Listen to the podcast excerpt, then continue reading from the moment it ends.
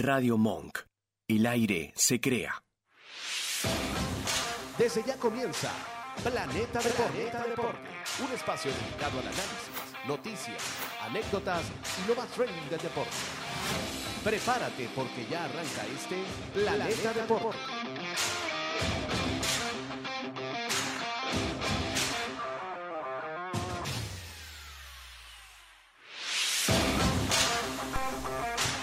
¿Qué tal amigos? Buenos días, eh, muy buenas tardes, bienvenidos a Planeta Deporte. Mediodía del día 12 de mayo del año 2023 en la ciudad de Buenos Aires, hoy viernes, en Planeta Béisbol. ¿Cómo estás muchachos? ¿Cómo estás Nico? ¿Cómo estás Rodolfo? Buenos días muchachos, ¿cómo están? Ashley y Rodolfo, a los que nos escuchan el día de hoy en Planeta Deporte Edición Béisbol, listos eh, para una semana más, eh, para analizar una semana más de las grandes ligas y comenzamos con una buena noticia. José Altuve, de vuelta a los terrenos, el día de hoy vuelve con los Astros de Houston, va a jugar en la sucursal AAA, inicia su rehabilitación. Oye, más pronto de lo que pensábamos, ¿no? José Altuve. Y eso va a ser muy importante para los Astros que eh, semana a semana decimos, no, ahora, ahora sí, esta es la semana, ya van a agarrar la punta. Lo cierto es que Texas sigue allí aguantando de a poco, no tanta ventaja, pero tiene el guito. Y esto va a ser vital, creo yo, para, la, para las aspiraciones de los Astros, recibir al Tuve su primer bate. Eh, mucho porcentaje envasado allí. ¿Cómo lo ves, Rodolfo? Bueno, sí, vale. Eh, es una buena noticia para todo el, todo el mundo del béisbol, porque es algo que. Un jugador que, que se ha ganado de cierta manera, si se ganó el, la incomodidad de las personas en, en Solo los, de, en los de aquellos. y, y Dodgers son los únicos que se acuerdan. este, eh, es, un, es un jugador que es bastante cariñoso con, con el público, si se quiere, o, o que la gente le tiene de aprecio. Y eh, aparte de lo que rinde en el campo, también es bastante importante. Obviamente la mejor noticia la tienen los Astros de Houston, gracias a que, bueno, estaban esperando ese regreso desde hace bastante y, y de hecho se, se esperaba que se prolongara un poco más. Y se ha recuperado bastante bien y mira, viene saliendo antes de lo que se esperaba. Sí, no, originalmente eh, Altuve iba a volver en junio a empezar con, los, eh, con su rehabilitación, con las actividades deportivas. Lo que está haciendo ahora, se suponía que lo iba a hacer eh, a principios de junio. Resulta que, bueno, se parece para que para la semana que viene ya podría estar siendo activado en el equipo grande. Eh, yo me imagino que va a jugar este fin de semana en AAA, quizás eh, dependiendo de cómo le vaya, cómo se sienta, cómo está el ritmo y, y su dedo. Yo creo que para la semana que viene ya podría estar siendo activado por, por los Astros de Houston en el, en el equipo grande. Ha hecho mucha falta, si bien es cierto que Mauricio Dubón, el hondureño, hizo un buen trabajo en la segunda base, ha cumplido eh, como primer bate, tuvo una racha importante de juegos conectando de hit. 20 juegos eh, pasó Mauricio Dubón conectando de hit eh, de manera consecutiva, sin embargo, ha venido bajando. Para nadie es un secreto que por más que lo que hiciera Dubón, el titular de esa posición es José Altuve. Así que, bueno, los Astros ya van a recibir a su primer bate y a su segunda base titular buscando levantar cabeza porque bien como dice Ashley, todas las semanas hemos estado diciendo, bueno, parece que ahora sí, parece que ahora sí, y los Astros siguen allí tambaleando, un inicio inconsistente, tienen tan solo un juego por arriba de 500, eh, ya casi llegando a la mitad de mayo, a cuatro juegos y medio de los Rangers de Texas, de hecho están en la tercera posición, porque los Angels están de segundos, Eh, esto es algo que nadie esperaba, y sobre todo la, la poca producción de José Abreu. Los Astros le dieron un contrato multimillonario al cubano de tres años y 59 millones de dólares. Y la realidad es que hasta el momento no ha podido batear. Su promedio está en 218. Estuve revisando eh, esta mañana y está 218. José Abreu todavía no ha conectado honrones. Apenas son eh, 14 las carreras remolcadas, 6 dobles. Eh, sus números bastante bajitos en este comienzo de temporada y es algo que, que empieza a preocupar. Pero afortunadamente para los Astros viene José Altuve. La de Brantley sí van a tener que esperar un poco más. Brantley y en teoría volvía antes que Altuve. De hecho, ya había completado su rehabilitación en ligas menores. Iba a ser activado el lunes o martes. Estaba con el equipo en Los Ángeles, en, en Anaheim, para la serie ante los Angels. Y resulta que le empezaron los dolores otra vez y lo mandaron de regreso a Houston. Abandonó el equipo para ser chequeado. Esperemos que el día de hoy, antes de que empiece la jornada de viernes, den más mayores noticias sobre, sobre Michael Fíjate Brantley. que eh, hablando un poco de, de lo que son las lesiones y todas estas cosas, el tema de que viene sonando muchísimo es el tema de- del reloj con los pitchers y todo esto. Pero no sé si son ideas mías o este, este año ha venido lleno de bastantes lesiones, de lesiones importantes, de pitchers, eh, más que todo eh, emblemáticos, pitchers de, de, de- de bastante ranking o en, en- en la MLB. Y por lo menos Scherzer, fíjate que Así es. volvió, volvió a estar de, de vuelta con, con lo de la, con la- las molestias y esas cosas. Aparte de la suspensión y todo eso que trae, viene ya con algo bastante polémico. Entonces, eh, ahorita eh, han venido muchos, muchos jugadores.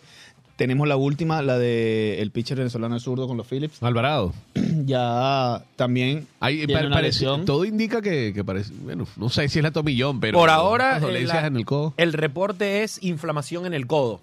Pero bueno, así también empezó el de, el de, el de Luis García, Germán Márquez, todo lo que sea, lo que tenga que ver con el codo, automáticamente incendia alarmas porque se puede tratar de tomillón y ya sabemos lo que significa una tomillón, una temporada y media perdida eh, directamente por si tienen que someterse a esta operación. Recordemos de qué se trata la tomillón. La tomillón es cuando el ligamento del codo se quiebra, se rompe y tienen que sustituirlo por un nuevo por un nuevo tendón, por decirlo de alguna manera. Antes, en el pasado, lo que hacían era que te pasaban el tendón del brazo izquierdo a- al brazo derecho, pero ahora ya tienen como una especie de prótesis que te ponen allí para, para hacer el cambio en el tendón. Esto es, es la famosa operación tomillón, los que no sepan de qué, de qué va, cuando una, tienes un desgarro en el ligamento del codo, bueno, te los, te lo suplantan y por eso es que lleva tanto tiempo eh, de recuperación. Los primeros meses, eh, no sé si los habrán visto quizás alguna vez a los peloteros que tienen como una especie de caparazón de metal Sí, sí, alrededor del codo. Parece Bueno, una especie de armadura.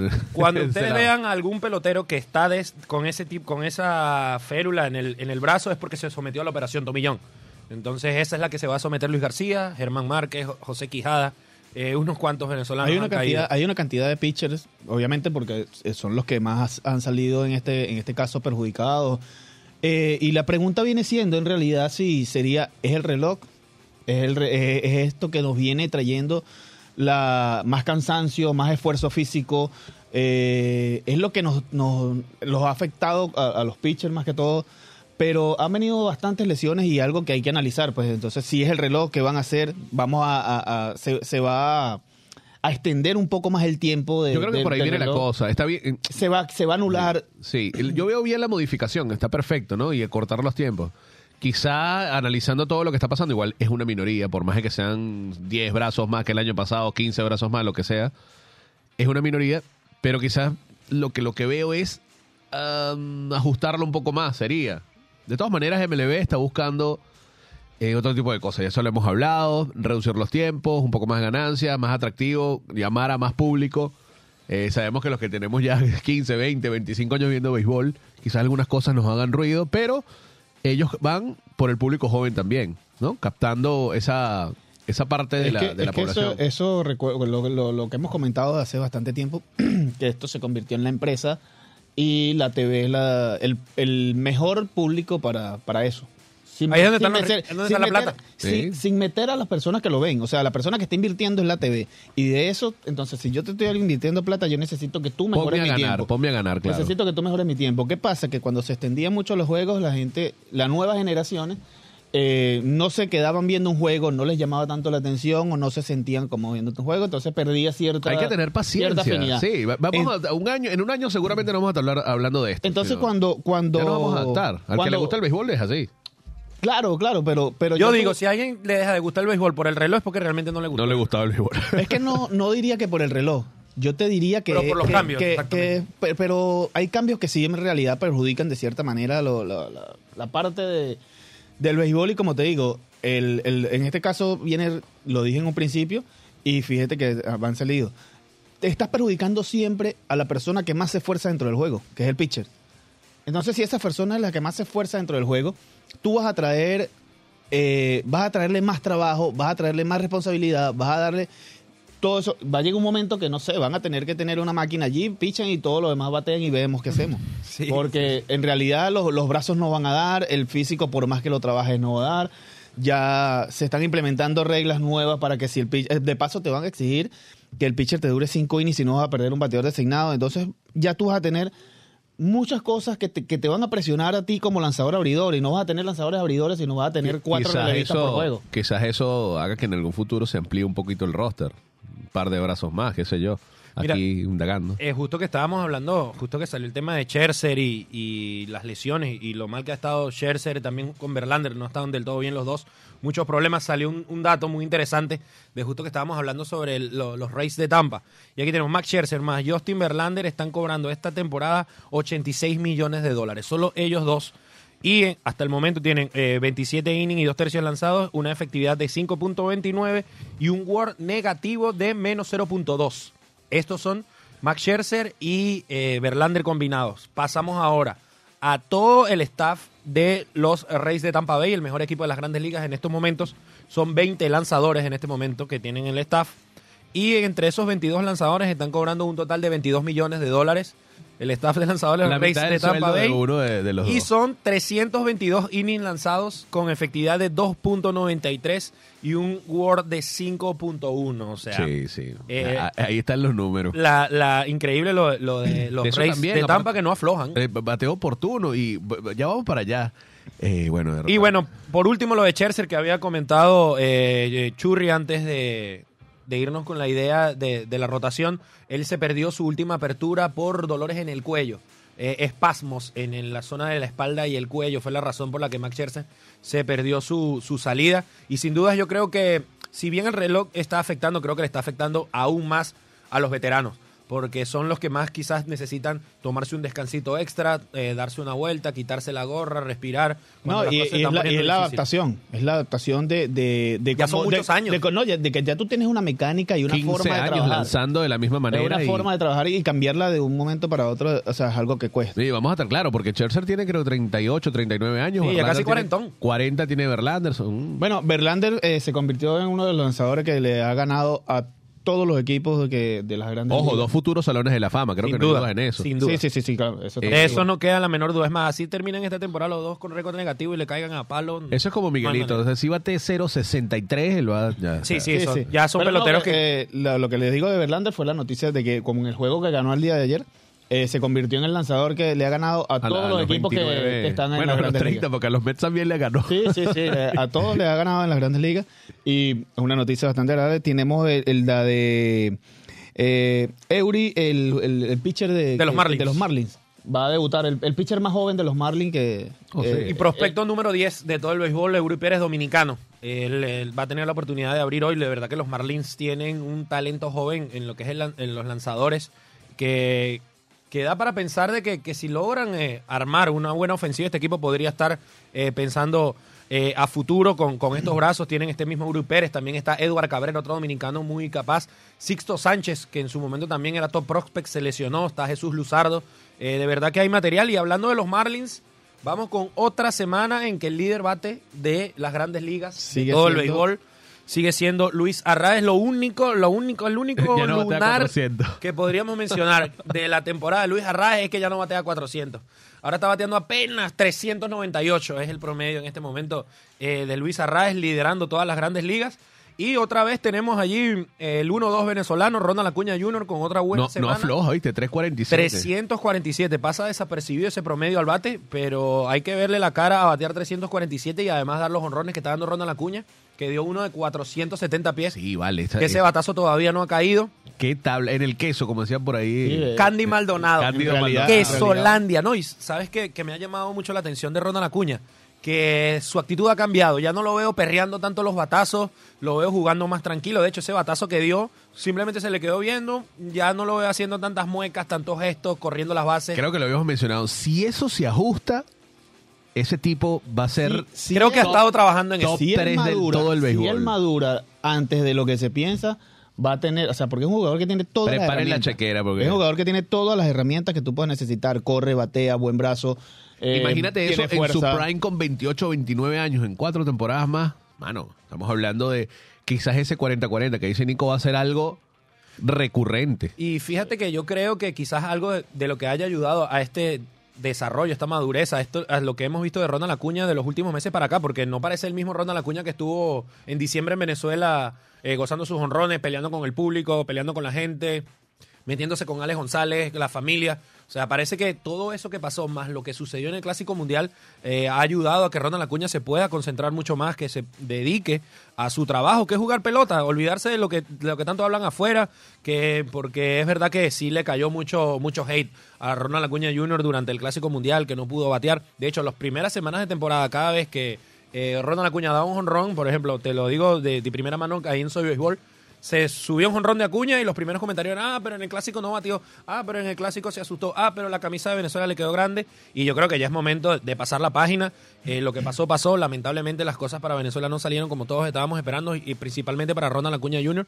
Pero aquí está el muchacho demostrando de que ha aprendido de sus errores, de que está dispuesto a mejorar, que, que, está creciendo como persona, como ser humano, porque como pelotero ya lo tenía todo, o sea, todas las herramientas, bien lo dijiste tú, en el 2019 ya dejó claro que era uno de los mejores jugadores, vino la lesión, el año pasado estuvo allí eh, recuperándose, todavía le dolía, pero este año yo creo que hemos visto un Ronald Acuña completamente renovado. Y ojo, no solo desde el punto de vista físico, sino desde el punto de vista psicológico, desde el punto de vista mental, mucho más maduro, mucho más tranquilo. Y yo creo que esto le va, le va a hacer muy bien a él y, a su carrera como tal. Sí, sí, es muy importante esa, ese enfoque, ¿no? Quizás tenga de la mano la parte eh, psicológica del club en ese momento, lo que le pueda hacer su manager, Sneaker.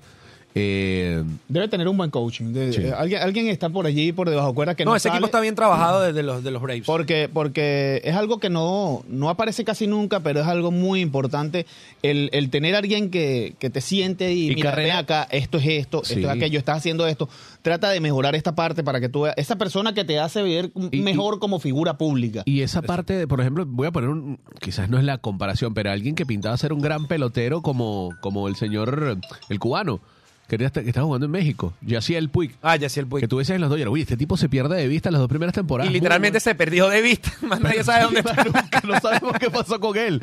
Pero, pero increíble, un tipo que, que cuando yo lo vi dije, Sí, me total. encanta este pelotero, tiene todo para ser una superestrella y nunca consiguió esa, ese camino. Sí, tuvo dos años buenos y, ¿Y con después? los Dodgers y después, Bueno, bueno, empezó estuvo a rodando. Cleveland por allá, Cincinnati. Cincinnati. y bueno, ahorita creo que está jugando en, en Asia. Sí, y, y no es un pelotero tan, o sea, tendrá que 31, 32 años. No, ¿no? bien, eh, por viejo no fue que lo, lo sacaron de MLB, pero sí, bueno, estuvo... in- Muy problemático. Sí, estuvo involucrado en, en varios eh, polémicas. De paso, también tenía un problema con su agente, porque cuando él sale de Cuba, como que había prometido cierto porcentaje de su contrato. Eh, mucha polémica. Y entonces, sí, no, de verdad que y en las grandes ligas eh, tratan de evitar lo más posible esto. Por más bueno que sea un pelotero, a veces prefieren eh, dejarlo pasar para sacarse un problema de la cabeza. Y este es el caso que está pasando con Trevor Bauer. Eh, Trevor Sí. Bauer, uno de los mejores eh, lanzadores de las grandes ligas, de eso no hay la menor duda. Los Dodgers le dan un súper contrato. Creo que fue el primero que ganó tanta plata en tan pocos años. Creo que casi 40 millones por, por año. Nadie le habían dado un contrato. De, fue corto, dirán los Dodgers. Gracias a Dios que le dimos por poco tiempo y no le dimos ocho años a este tipo, porque si no, eh, ahí la catástrofe si hubiese sido más grande. Y ah, bueno, ahora eh, los Dodgers lo dejan libre después de la suspensión que, que le mete MLB por sus problemas de, de violencia doméstica y todo lo que estuvo involucrado Trevor Bauer. Eh, sale de las grandes ligas, los Dodgers lo dejan libre, se comen todo su salario. Los Dodgers este año están pagando el salario completo de Trevor Bauer después de haberlo dejado libre. Y aunque cualquier equipo de las grandes ligas lo pudo haber firmado solamente pagándole sueldo mínimo, estamos hablando de uno de los, Nadie se atrevió. uno de los mejores lanzadores, si no es top 10, está muy cerquita de las grandes ligas por sueldo mínimo y aún así todos los equipos prefirieron pasarlo por, por lo que representa tenerlo. Y él ahora actualmente está pichando en Japón con eh, Dena Bay Stars y bueno, ahí ya está causando también polémica.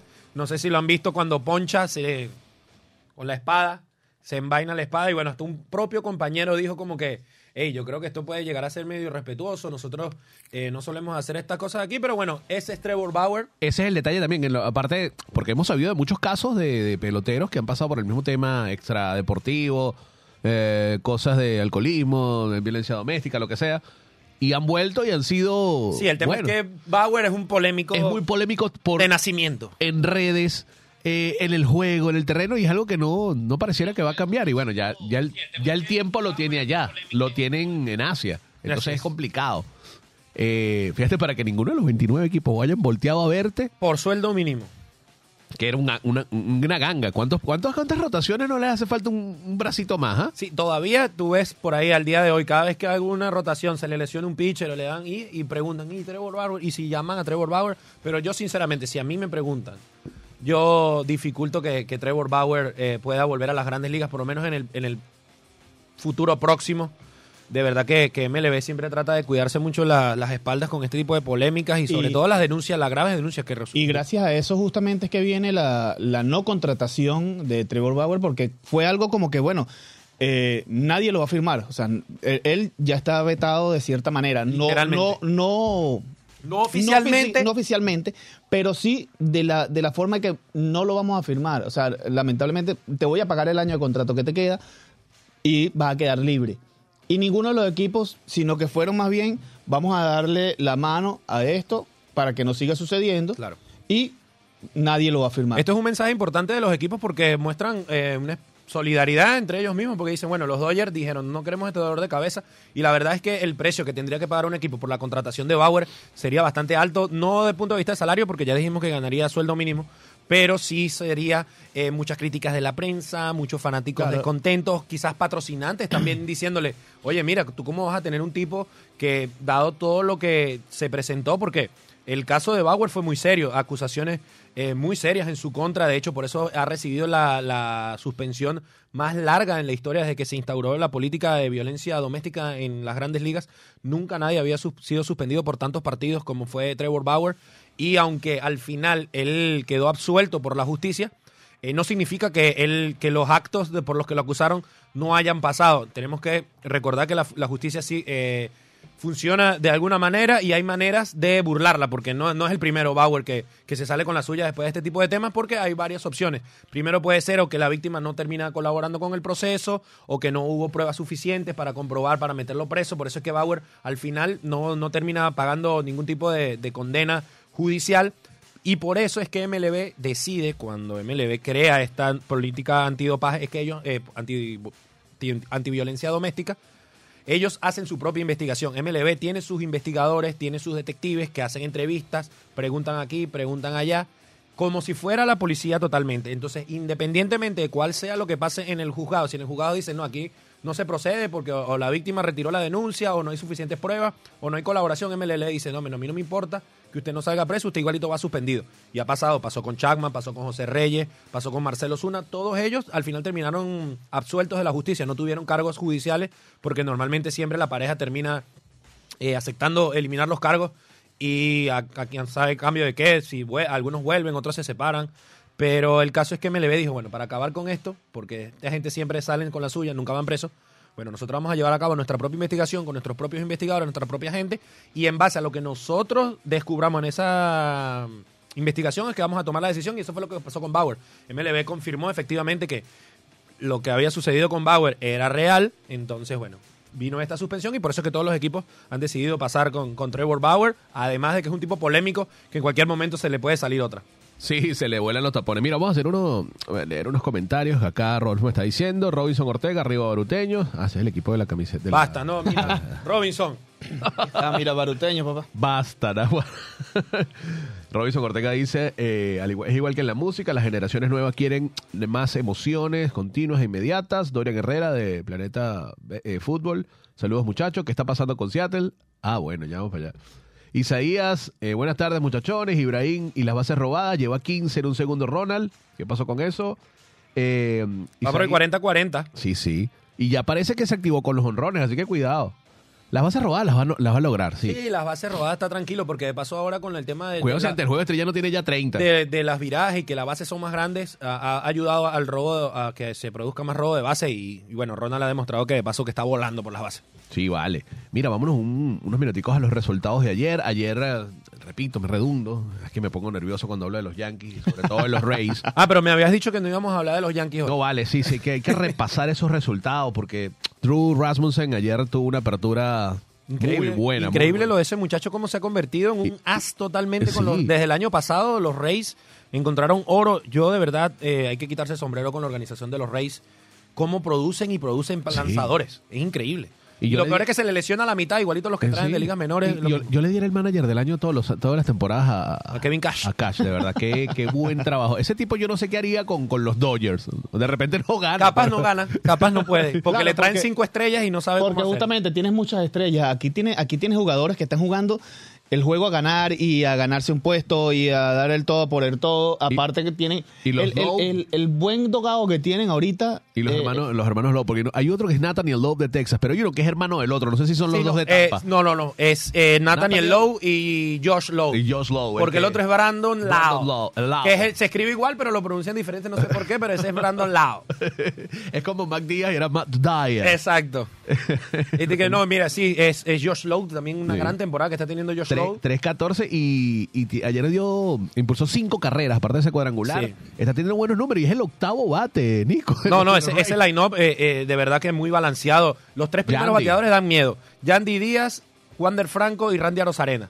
Esos tres allí dan, dan miedo. Ayer, atención que ayer sal- se retiró lesionado Wander Franco, Franco, sí. con, con Claro. dolores en el cuello. Parece que no es grave, era como, uno, como lo decimos nosotros, una tortícolis, eh, dolor en el cuello, eh, tensión allí, y por eso prefirieron retirarlo por precaución. Capaz eh, no juegue hoy, pero sí, ayer se retira Wander Franco adolorido de ese juego con los Yankees. Hablando de Wander Franco, ¿recuerdas que la semana pasada íbamos a tocar el tema de, Uy, de no, la, ¿verdad de que la no- no lo jugada de terminamos Wander, hablando, de la, de la jugada de Wander Franco? Eh, Ah, que del- viene siendo, viene siendo del en este flip. caso, en este caso Acuña era con los batazos y de, re- de repente vemos esta jugada de Wander Franco y de repente tú dices, ah, Mira, yo eh, nunca en mi vida había visto eso. Y, Yo tampoco, Y ah. yo creo que mm, tengo Lo- apenas 29 años, igual tampoco es como que he visto Lo 100 que pasa años de pelota, pero pasa es que he visto unos cuantos juegos y nunca había visto algo así como que alguien se lance la pelota el mismo y la No, lo que pasa es que ya es distinto, eh, porque ¿qué pasa? Con un batazo tú le pegas y ya sabes que la bola se va o va lejos. Ya con esto es un rolling que tú sabes que la persona va corriendo, tú tienes que moverte, sacar la bola rápido y todavía el hubiese se no dio el lujo, El- yo, yo no me quiero poner se polémico, dio el pero lujo, se dio el lujo todavía de hacerlo. ¿Qué pasa si se le cae? si, ajá, si, si la- en la medio de la maniobra o lanza mal o se le va, ese es el detalle. O que llegue quieto el corredor, hace todo perfecto, la agarra, la lanza y el, el corredor le ganó la E- carrera. Exactamente, entonces Lo multan, le, le jalan las orejas, lo banquean. ¿Qué Yo- haría el manager yo- ahí en ese caso? E- En este que no pasó nada, yo igual, ah, no sé qué pasó con, con Cash, pero yo habría hablado con él, mira, de No, yo estoy seguro que algo le habrán acá, O sea, ah, no me vuelvas a repetir esto. Eso, yo siempre pongo una anécdota, de, bueno, ya estoy pisando los 40, una anécdota de hace muchos años de un manager eh, muy famoso, Bobby Cox, de los Braves, de los Bravos Atlanta, que tenía un equipazo al final de los 90, y el centerfield era Andrew Jones. Y hubo una jugada donde Andrew, yo creo que bien vivo esa jugada, en vez de atajarla, pone la- el guante hacia atrás, hace una jugada de feria, o sea, con el guante acá atrás, y cuando, creo que no, no sé si... Esa la hago yo en Parque Sarmiento y a veces. yo la, exacto. Guante en la espalda. Yo la hice alguna vez en el Parque Aleta y en Caracas, pero eh, no recuerdo bien si es que sale antes de que termine el episodio. Creo que sí, que antes de que termine el episodio, él sale de una vez a cambiar el lanzador y llama a Andrew Jones, te vienes al dogado. No, pero ¿qué pasó? Vente, está fuera del partido. Es Después que hablamos. esa- yo siempre lo he dicho esta, esta forma. Hay mucho, ahorita se ha implementado, si se quiere, la mentalidad o las formas o cosas de hacer las jugadas, perreos y esas cosas. Y bueno, ha sido muy llamativo, ha sido lo que tú quieras, pero yo voy a, a lo, a lo personal. Esto, esto son cosas que tú estás jugando de tú a tú y es un respeto que tienes que tener al Claro. rival. Listo. Eh, para mí es eso, el punto y final. Eh, es un respeto que le debes al rival. Porque a lo mejor tú, vas tú no lo vas a recibir bien de que otro te haga de la misma manera. Porque nadie disfruta perdiendo, nadie disfruta recibiendo batazos. Sí. Entonces, yo creo que eh, para mí esa parte de respeto tiene que existir es siempre. algo que quizás se corrija, se habla, mira papi, no lo hagas más y ya no se pa- y no pasa. O sea, es, es igual pero no, que, no es igual dejarlo que- es igual pasar. que esta, esta, esta táctica que se usó el año pasado. Ahorita se, este, esta temporada no se, no se ha utilizado mucho. La de poner a, lo- a los jugadores de posición a lanzar eh, Cuando el juego está sin abierto. necesidad. Sin necesidad. Porque yo tengo pitcher en el bullpen, pero ah, no, no los voy a usar. Ya va, y tú le estás pagando a esa gente allí para que esté allí, para que lancen, porque esa gente está cobrando plata. Y por para- eso se amplía un allí. poco más el roster. Entonces, ¿qué pasa si un jugador de estos lanzando 40 millas que han llegado a lanzar y les dan una línea a ese, bate- a ese jugador? Le dan un Ah, batazo Entonces, ¿qué en una pasa? pierna, Lo en un brazo, pusiste en, en una cara. posición donde no está acostumbrado, está lanzando una... Y me parece allí una falta de respeto hacia el juego como tal. Porque le pierdes el respeto y la forma así, no, bueno, ya perdí, ya está. Y, y te entregas. Ya para eso que, que activen el knockout. y- Claro, entonces te entregas. No, a mí no me sirve que te entregues. A mí me sirve ver el juego y que cada quien entregue el 100% Mira, en y- cada juego. Y que si estoy perdiendo, tengo que tratar de Y- la manera de buscar de remontar Y por más que sea, tú tienes muchas, 5, 8, 10 lanzadores en el bullpen y el que tú el que menos confías o el que tú no usarías, sino de última opción, lo puedes poner para probar. Mira, oye, para ver cómo está este brazo. Eh, es que yo... Para en otras ocasiones, en otro momento de otro juego, tú si digas, te, bueno, si te puedo vas a eso, con si él. te vas a eso, es una falta de respeto con las personas que tienen ese trabajo ahí, porque es como que tú estés en un trabajo donde manejes computadora y eh, llegue, sin, sin menospreciar a nadie, la persona que, que da los cafés. y tú le digas, no, mira, ven acá, porque ellos eh, ahorita estamos muy llenos y no vamos a resolver los problemas, así que siéntate en una computadora de esa y, y ve, a ver qué- ve qué haces ahí. No importa lo que pase, porque igual este, Sí, este sí, contrato ya se perdió. O sea, ve a ver qué haces ahí con él. O sea, no, no me funciona así de esa manera. Aquí hay personas que están cobrando Ca- por hacer cada ese quien tiene trabajo. su rol, obvio. Entonces, Y eso es algo que ha No, proliferado mucho en los últimos años. Cada vez hay más lanzadores, jugadores de posición pichando. Ojo, y yo estoy aquí en el bullpen y yo de repente agarran y traen a- al primera base. Traen al catcher y yo, bueno, y, Y no has pichado en toda la semana. y yo le digo, bueno, y yo estoy aquí y este es mi trabajo. Yo necesito soltar el brazo, necesito ver bateadores, yo necesito eh, corregir la mecánica, cualquier cosa que pueda pasar. Entonces, dame la oportunidad, dame más chances y así veo. Si, ve- si no me estás dando mucho chance porque me han bateado mucho, bueno, aprovecha ese momento y vienes y me traes del bullpen para yo venir y, resolver mi problema que tenga. Sea de control, sea de picheos, sea mejorar mecánica, cualquiera de las situaciones. Entonces, son partes de- de- del béisbol que ha venido cambiando de cierta manera y que, como te digo, esa jugada, de vinimos de donde de Wander Franco y mira dónde vamos. Esa jugada de Wander Franco viene siendo, de cierta manera, a muchas personas les gustó porque, como te- estamos hablando, la jocosidad de esto, el perreo, así se está jugando ahora y cálatela, a la gente le gusta. Pero creo que hay que tener cierto respeto dentro de todo esto. Sí, obviamente. Eh, Es cuestión de que el manager no lo deje pasar. Y, Y yo, y no, a, Cash le preguntaron eh, qué opinaba. Él dice, nunca, eh, no se quejó, o sea, no le molestó, según las declaraciones que yo vi. Él dice que, que- no es su estilo de juego, pero que ahora su hijo, cuando llegaba a la casa, le iba a decir, papá, quiero que me enseñes a hacer la jugada de Wander. Y entonces, y ahí es donde viene el problema, porque muchas veces los niños eh, quieren imitar este tipo de, de comportamientos que ven en, en las grandes ligas con este tipo de jugadas, los perreos. Y, y es difícil no hacerlo porque también MLB lo promueve mucho. ¿Cuántas veces no vimos el video de Warner Franco en todas las plataformas? En MLB, MLB en español, las mayores, todas las páginas de fanáticos. Ese video dio la vuelta al mundo. Y, y yo creo que MLB es la misma que ha estado Sí. promocionando Es que ellos han estado promoviendo todo esto. No, y, que- y caemos en Ellos el fueron los que pusieron de moda el perreo. MLB cuando vieron que tenían a Tatís, tenían a Cuña, tenían a Juan Soto, tenían una generación de jóvenes que les gustaba gozarse el juego, disfrutarlo, dijeron, oye, esto puede ser una manera de, de llamar también a la gente a, Esto es al estadio, a que nos sigan más, más allá del, resultado. Quieren ver a un jugador, porque eso también pasa mucho. el show también. Quieren ver a, a que un jugador les ponga el show, como pasó en su momento con Barry Bonds, de, de Con Maguire y Sosa, que salvaron el béisbol a finales de los 90. Muchas que- veces, más allá de, de ir a ver un equipo, de ver un juego como tal, hay mucha gente que quiere ver a un pelotero como tal. Y pasa con peloteros como Ronald Acuña Jr., como Fernando Tatis Jr., que ya volvió, ayer dio honrón. Eh, y son jugadores que a la gente le gusta ver, gente que disfruta, peloteros electrizantes, que corren, que se lanzan, que gritan, que, que celebran. Y yo creo que, que eso le hace bien al béisbol hasta cierto punto, porque eh, también eh, a mí me parece que también hace como que se ponga más picante el juego. Claro. Porque obviamente si a ti te perrean, no vas a estar muy feliz. Entonces que estás esperando tú la oportunidad que se te presente para perrear. Y algo que sí me parece que es muy positivo, que cada vez se ve menos, son las retaliaciones con pelotazos a los perreos. Eso cada día se ha estado erradicando más también Lo que porque es MLB que- ha estado muy atenta. Pitcher No. que, re- que pelotazo, ponte, si tuviste honrón y perreaste el siguiente turno, te dan un bolazo y MLB sospecha que puede haber intencionalidad porque no hay manera de comprobar nunca que Eso es era, eso era, Cinco juegos de una vez. No, hay eso era sanciones y hay con multas. Acuña y los Marlins, era un algo Hay- recurrente. Hay, hay sanciones y hay multas, pero obviamente allí estás tocando la parte, la parte, si se quiere, de tu currículum, de que te estás tachando por una, de cierta manera, un tilde allí, pero es forma de darse a respetar. En este caso, de las nuevas generaciones que vienen siendo, un- perdón, unos prospectazos, te puedo hablar de que quien no hace tanta laraca y, y, y es un jugadorazo, eh, Vladimir Guerrero Jr.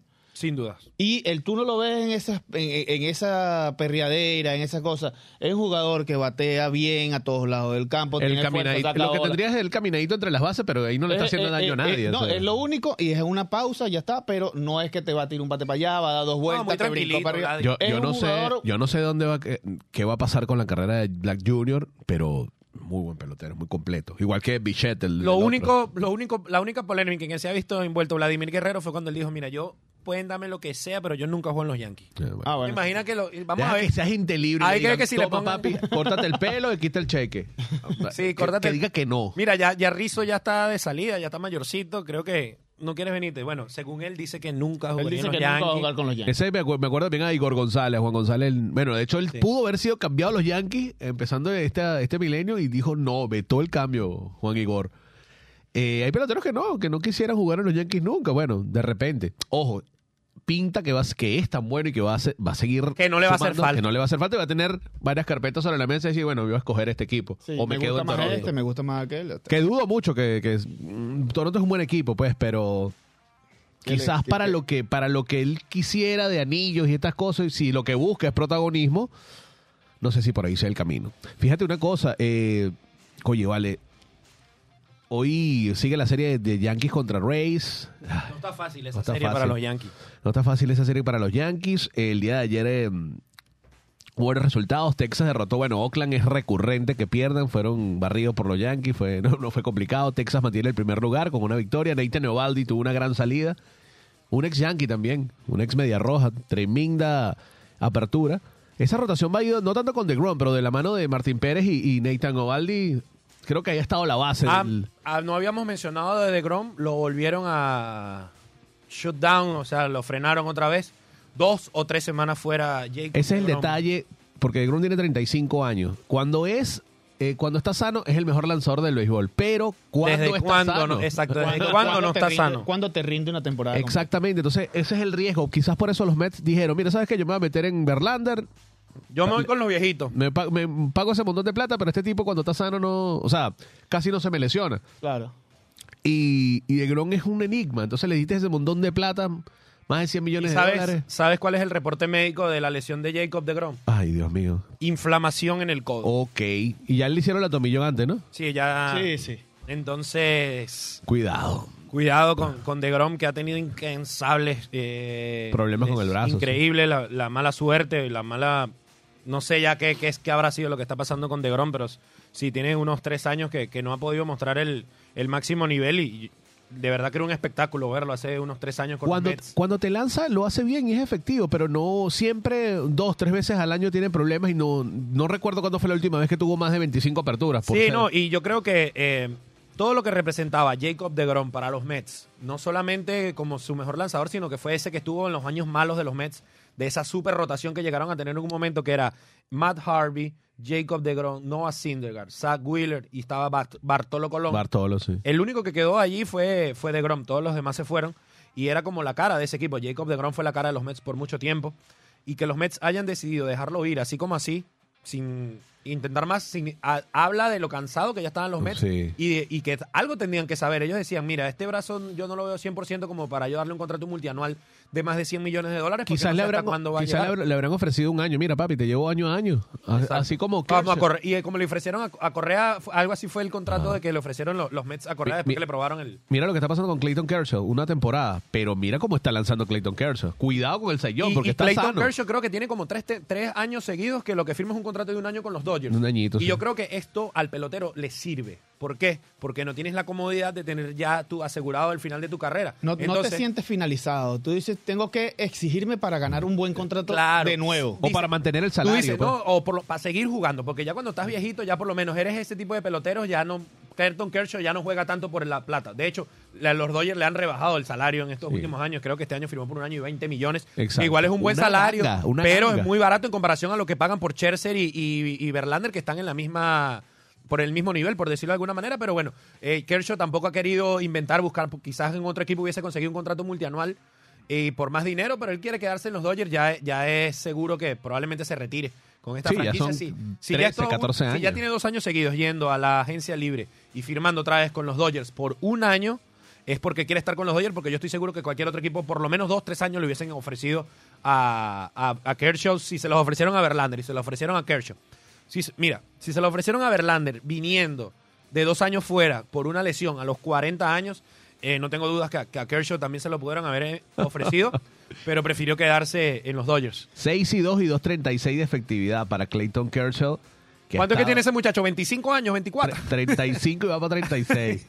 y decía, no, bueno, que quizás es la parte final por las lesiones, pero este tipo se recuperó y Sí, porque pasó también una época ahí medio oscura con las lesiones, pero los últimos dos años han sido muy buenos para él. este, este año está ganando más de 30 millones, no, menos de 29 millones de dólares. Y lo más increíble es los números que pone. Claro, esto, este, los números de este tipo de por vida, 2.48 de efectividad. Eso es, bueno, desde Pedro Martínez. Salón no de la Fama números. en el primer año. Sí, Tan sí. pronto se retire, cinco años y... Le ya faltan es 140, muy importante. 140, 136 ponches para los 3.000. Eso, eso viene. Eso llega, sí. Eso Este llega. El año que viene llega. relajado para redondear. Sin embargo, estás hablando de los Mets, pero no han tenido un gran inicio. Tienen hasta récord por debajo de 500. No, O los Mets, para mí, tienen una maldición. Es una maldición. de verdad. Este, bueno, este programa ha venido siendo bastante polémico. eh, Suelta esos minuticos para hablar de ese Porque tema. justamente íbamos a tocar el tema que quedó pendiente la semana pasada. Ajá. Y la semana pasada quedamos en Hall de la Fama, jugadores eh, que se les ha Activos. descubierto Ah, que es eh, los esteroides. la- los esteroides. Sí, que se Eh, la- Deberían, no deberían entrar. Eh, opiniones variadas, opiniones, si se quiere que... Nico había comentado que había quizás, el- cuando preguntabas más adelante qué pasó con estos peloteros, con este pedazo de la historia. Claro, Ahí no, sí. pero eso, Mi fue, punto eso fue de cuando vista salió el video de, es- de lo del WAR. Sí. Ese fue cuando salió el video de lo del WAR. Pero en este caso estamos en el Hall de la Fama donde tú agarras y tú dices, estos jugadores tienen que formar parte de un Hall de la Fama. El Hall de la Fama es un salón donde tú tienes que tener las personas, las figuras emblemáticas de lo que fue el béisbol en su momento o lo que ellos vivieron en su momento y por eso forman parte de ese salón selecto de jugadores élite, si se quiere. Eh, ¿Y por qué este, tomar en cuenta unos, otros no? Eh, Ahí eso- es donde yo voy, Son, son, son decisiones que, que hay que tomar. Obviamente eso lo piensa uno y uno no lament- lamentablemente no vota. Por ahora, por ahora. Lamentablemente no vota. Entonces eh, vienen, vienen esta, esta, estas discordias, si se quiere, esto, estos intercambios de, de- de- de ideas, de todas estas cosas que te traen, que tú digas, este jugador yo creo que debe entrar a pesar del uso de esteroides. Porque tenemos el problema que y- lo tocamos la vez pasada, el de Clemens y Bones, que mira, se les comprobó y se les dijo, mire, usted utilizó sustancias prohibidas para el béisbol de las grandes ligas. Ellos dijeron que no. Pasó el caso Petty, Petty, no, sí, yo sí, y ya está. A Petty se olvidó y esta gente sigue allí. Entonces, hay, hay temas donde, donde se, se puede, si se quiere, tratar de, de- de irse por debajo la regla o, o tratar de llevarlo un poco, como lo es el caso de Pete Rose, que el caso que habíamos tocado, donde Pete Rose se le comprobó solamente que hacía apuestas. Entonces, ahorita con todos los cambios y todas las cosas que han tenido, obviamente para ese momento era algo muy escandaloso, era algo que venía y, y- y llamaba la atención de mala manera. En este, en este caso, en el béisbol de hoy en día, hay jugadores que son figuras de casas de apuestas. Sí. Entonces, ya ahorita sería doble moral decirle Pete Rose no vale eh, que entre al Hall de la Fama. Cuando sus méritos dentro del campo fue algo que es un récord que, uno de los récords que yo digo que no va a llegar nadie. Sí, Nadie- los hits, los más de nadie- 4.000 hits. Nadie en grandes ligas. Y sobre todo va está cambiando ahora la cómo situación. se está manejando el Cuidado, ni béisbol. 3.000 Por cómo se está ahora. manejando el béisbol. El llegar a los 3.000 es un, es un avance, pero abismal. Imagínate llegar a los 7.000 hits. 4.000, Lo- 4.000. a- a- a los 4.000, luego los 7.000. Dije, vea, y 7.000 ahí sí no llega nadie, ¿oíste? No, no, no, porque me fui a los ponches de Ryan. A lo- a los- porque son uno de los récords que tengo en mente. No, eso ya es un tipo que lanzó en cuatro décadas. O sea, no, eso no O sea, se va a ver. o sea, lo- los ponches de Ryan tampoco va a llegar No, nadie no, a eso- esa cantidad esos récords históricos acumulativos son muy difíciles. Pitcher con 40 más años, por ejemplo, habrán dos o tres metiendo a Verlander. El otro es Rich Hill, que está teniendo gran temporada. Pero, Yo el jugador pero más viejo, yo el más. jugador más viejo que vi jugar, que yo lo vi jugar, eh, fue Julio Franco. El Julio- jugó Julio hasta los Franco. 47 años. El eterno. Peloterazo. Y- Batear oye, 2.98 con, con 50 años. No. Entonces, y, y la manera en que bateaba con el bate Eh, sobre bate la acá, cabeza. y la Y entonces- después terminó rápida. dirigiendo en Venezuela con Caribe. Fue el primer título a los. Entonces, Eh, eh, allí va- allí con, con- con el caso, volvemos al caso de los, de los esteroides y las sustancias o las sustancias prohibidas. Eh, tenemos muchos casos, como yo les comenté, para mí uno de los jugadores, uno de los mejores bateadores, alguien que me gustó mucho como jugaba, como, como bateaba, Manny Ramírez, pero Manny Ramírez es un caso donde hubo recurrencia a, a- lo que es el abuso de, de las sustancias prohibidas, donde tuvo eh, recaídas, eh, se le comprobó y bueno, pagó su suspensión, después al tiempo volvió, como que dijeron, bueno, ya, ya a mí me lo hicieron, no me lo van a volver a hacer. Y volvió a caer y sin embargo, mira, o sea, Mira, Eh, mi punto de vista en este tema es el siguiente.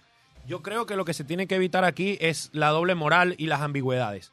O entra uno o entran todos. un solo criterio. Porque, para por ejemplo, eh, hablando de, de un tema que todos conocemos, Juan Bené, las polémicas Bueno. votaciones de Juan Bené para el Salón de la Fama. No vamos a entrar en el tema de Vizquel, en el tema de los venezolanos, porque ya eso es harina de otro costal.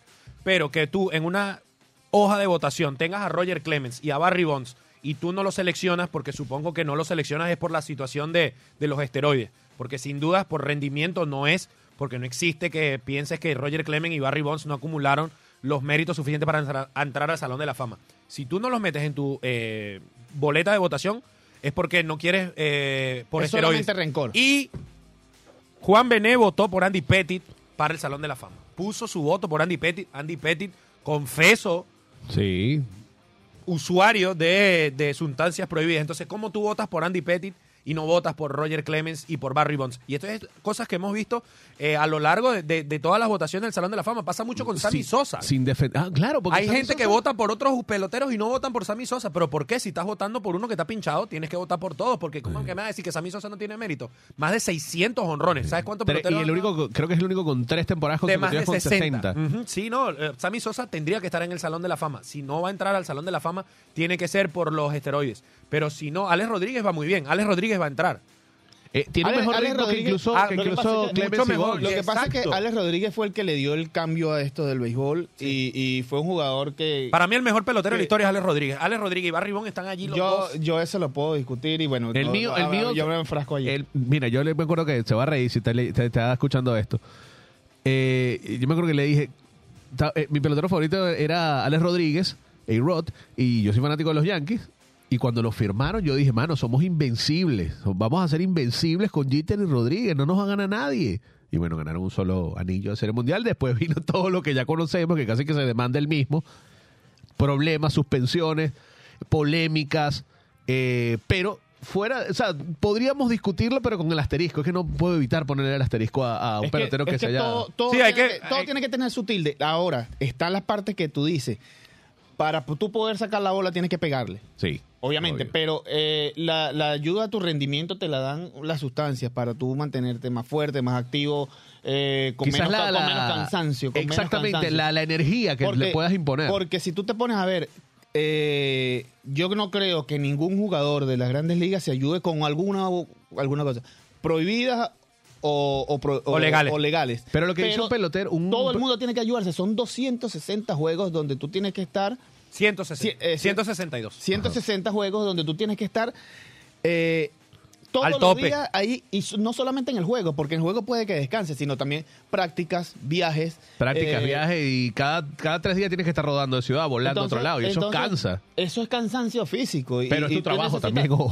Oh, eso, lo, eso, eso lo asumiste tú, fue algo que tú quisiste y por eso estás allí. Pero sí hay que tenerlo en cuenta Entonces- desde el punto de vista, sobre todo, del desgaste. Y el punto de vista del desgaste físico, psicológico, eh, del, que lo, del que lo veas. Entonces, yo no creo que ningún jugador de Grandes Ligas se, se- sea 100% eh, Limpio. eh, sí, sí, sí, limpio. De que, no, de que nadie se ayude. Lo que pasa es que antes, como decía un periodista famoso venezolano, Pascual Artiles, antes eso no estaba prohibido. Nadie, no había una regla que te dijera que no Eso te es podías otra. Yo meter creo algo. que ahí, ahí es donde ahí, ahí es donde quería llegar. Eso es lo que hay que separar.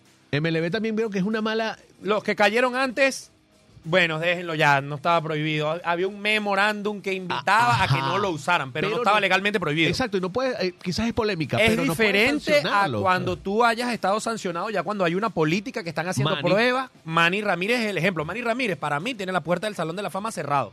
Porque ya sabías que estaba prohibido. Porque Manny Ramírez, y lo mismo, y me parece que lo mismo, sí, Y Lo Manny mismo debería ser con. Alex Rodríguez. Eso sí, si Alex Rodríguez entra al Salón de la Fama de Cooperstown, yo quiero que ese mismo día que entra Alex Rodríguez, MLB se quite la cara y diga, bueno, es verdad, vamos a meter también a Barry Bonds, Vamos vamos, a meter también a Roger. Clemens, vamos a meter a Rafael Palmeiro, A Sheffield, vamos a meter gente. a Sammy Sosa, vamos a meter A a, todas esas personas que estuvieron involucradas en escándalos de esteroides que merecen estar en el Salón de la Fama, hay que meterlos, porque como tú explicas, en 20 años y que alguien pregunte, ah, mira, yo estuve viendo aquí las estadísticas históricas, el que más honrones tiene en la historia de Grandes Ligas es un tal Barry Bonds. Eh, ¿Quién es él? ¿Por qué no está en el Salón de la Fama? No, el porque él se ayudaba con, con esteroides. Ah, pero mira, aquí está este, el sexto en la lista, Alex Rodríguez, con 696 honrones. Y sí está, y tengo entendido que él también se había ayudado. De hecho, estuvo hasta suspendido, porque Alex Rodríguez también estuvo suspendido Estuvo siendo suspendido pelotero activo. Entonces es ahí donde yo no entiendo las inconsistencias de MLB y de los votantes. Y esto es algo mismo que, que MLB ha, ha apoyado.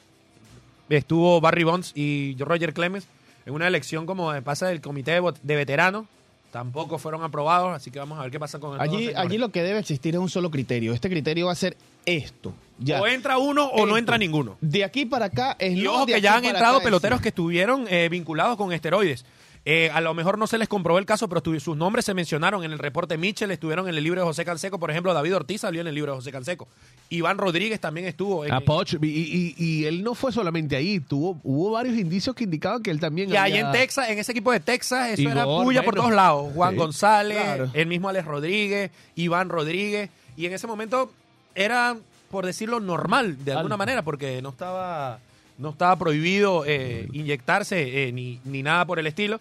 Pero sí es verdad, bueno, faltaron en la moral y bueno, pero ya los han hecho sufrir bastante. Sí. Y si van a dejar entrar uno, mi opinión es que los tienen Entonces, que dejar entrar. digamos, digamos entonces, ¿para qué dejaste pasar 10 años? Quizás sea el, el voto castigo, el, el no meter, el darle votos, pero no lo suficiente para que entren Bonds y Clemente. Entonces, ¿cuál es el castigo? Tenerlos ahí en vilo. O, o en unos años el, el famoso por el que entregó McGriff. El comité de veteranos. Que McGriff, no, al parecer, no estuvo involucrado, que era un pelotero de una generación un poquito antes. Sí. Pero un tipo que tenía números para, para los 10 años por lo menos ingresar. Gracias a Dios se, se, se hizo justicia y ya está. Veo que por ahí es la cosa. El comité de veteranos sería el camino para, para estos peloteros. El castigo de 10 años, aquí analizando abuelo de pájaro, y por el comité, bueno, tú vas a entrar, pero cuando estés viejito te vamos a dar el chance. Rápido, ¿por qué Vizquel no entra al salón Ay, de la chamo, Fama? que nos queda un minuto. No, rapidito. Vizquel eh, no entra al Salón de la Fama por los problemas extradeportivos que tiene. Y. Vizquel iba por buen camino para entrar. No era un caso como... Parte, parte de los criterios que estamos comentando ahorita. Exacto, sí, extra, extra, extracurriculares, problemas extracurriculares para Omar Vizquel, lamentablemente Bajó le cierran las puertas. Por eso. Eh, Omar Vizquel, yo digo, al sol de hoy, Omar Vizquel no va a entrar. No va a entrar. porque Ya hace- está vetado. Hace dos, dos años tenía más del 50% de los votos. Bueno, Vizquel iba por No, mejor pero- camino que, que Luis Aparicio. Para el quinto sí. año, el, el- creo que Vizquel estaba cerca del 50%, que es un número muy bueno. Vizquel tenía proyectado entrar en el séptimo, un octavo año al Salón de la Fama, Sí. pero de eso ya se tiene que olvidar. Lo que sí hay que dejarle muy claro a la gente, yo sé que para nosotros, Omar Vizquel es uno de los peloteros más importantes de nuestra historia. Eh, muchos lo consideramos el mejor todo defensivo de su época y que era un salón de la fama automático y eso también tenemos que decirle a la gente que no es verdad. Eh, era un pelotero, lo que le llaman border, un pelotero que puede que sí o puede que no, que después Sí. como David Concepción. Lo mismo, un, quizás un poquito más adelante, David nunca entró, Omar parecía que iba a entrar, ya no va a entrar. Pero eh, sí, tampoco es que era un fijo. tampoco es que Vizquel era un fijo que uno iba a decir, no, ¿cómo que no va a estar? No, era un pelotero que iba a entrar, pero ahí en su octavo año con un 75, 78%, Lo que no pasa- era un fijo. Lo que pasa es que en números de, de tu carrera hizo muchos números. y- Eso dicen y- que Vizquel fue un acumulador de números, pero Claro. que nunca fue un- una pero, estrella. Pero yo, Me voy, yo me voy a los criterios como estamos hablando. Si tú estás hablando del dopaje y que te- tuviste que sí o que no, esta persona, porque Mira. estaba fuera de su currículum, en el béisbol hizo esto. Sí, Porque bueno. siempre se pone bueno el programa a las 1 y 50, ¿vale? A las 12 y 50, no entiendo. Bueno, es que me traen los esteroides, me traen a Vizquel, a Pete Rose. Pero anótalo ahí, que vamos a hablar de Pete Row y de Vizquel la semana que Exacto. Bueno. El próximo programa vamos a con, con viene. analizar a 20 Vizquel. minutos, media hora. por favor. Primero vamos con, con sus números y cómo hubiese entrado si no hubiese pasado lo que pasó. Así que bueno, ya se nos acabó el tiempo, ya nos están haciendo señas que, que cortemos, que estamos, Corta, estamos corta. pasados. Así que tenemos tarea, tenemos tarea. feliz Bueno, fin de semana, mi gente. Muchas gracias por escucharnos. Esto fue Planeta Deporte. Gracias, gracias Nico, gracias Rodolfo, a, a Vasco en los controles, les habló Ashley Álvarez, esto fue Planeta Deporte Edición Béisbol, hasta luego. Buenas tardes. Hasta aquí ha llegado el viaje por el día de hoy en Planeta Deporte. Si quieres mantenerte informado del acontecer deportivo, recuerda ponerte en órbita con nosotros todos los lunes y viernes de 12 a 13 horas hacia Planeta Deporte.